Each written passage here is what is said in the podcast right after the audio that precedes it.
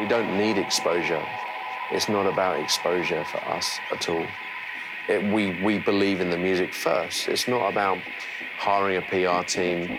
It's not about rebranding. It's not about settling down in Ibiza to try and pretend we're cool and we're not cool and we're just sycophantic, nepotistic assholes. It's about the music. It's, I know it's really old-fashioned in this day and age, but it really is about the music. The music comes first.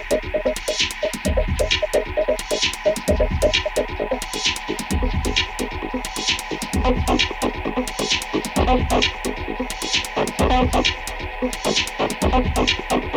you.